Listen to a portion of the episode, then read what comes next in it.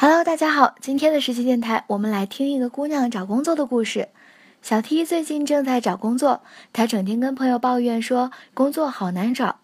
我觉得自己虽然算不上是三好学生，但是和好多人相比还是算优秀的。为什么就是找不着工作呢？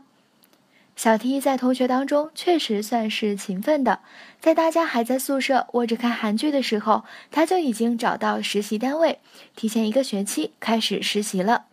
后来其他人开始苦苦寻找实习时，他就已经跳槽到另一家单位去学习新的东西了。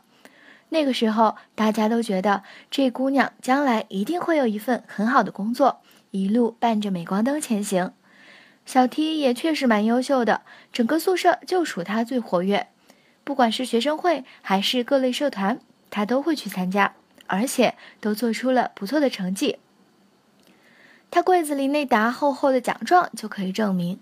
他学习也很不错，每次考试几乎都会出现在班级前十名的名单里。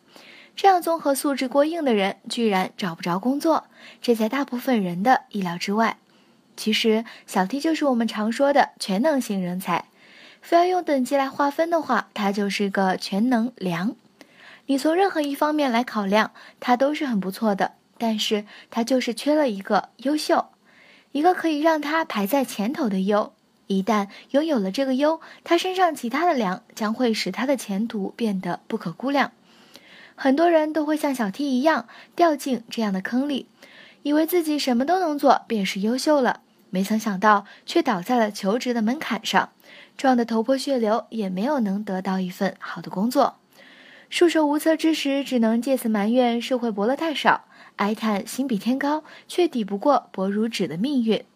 但是无论何时，请记得，缺少一个优，你的那些良就可能毫无用武之地。好了，那今天的电台就到这里了。实习电台，倾听你的实习故事。我们下周五再见啦，拜拜。一个人的时候，听荔枝 FM。